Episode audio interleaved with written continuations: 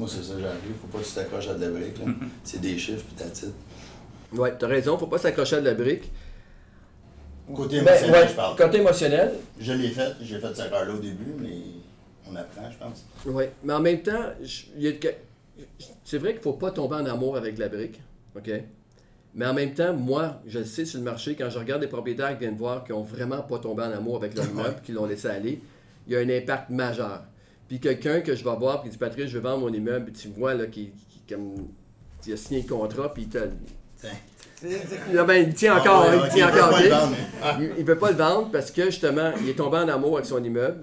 Puis euh, il a vraiment tellement mis de- d'efforts, puis de, de- de- il, y a, il y a une fierté là-dedans. Puis c'est important dans l'immobilier quand même d'être fier de ses immeubles, de passer. Je remarque moi que les gens qui partent devant leur immeuble, qui sont fiers de leur immeuble, là, vont toujours chercher plus à la fin quand c'est le temps de le vendre.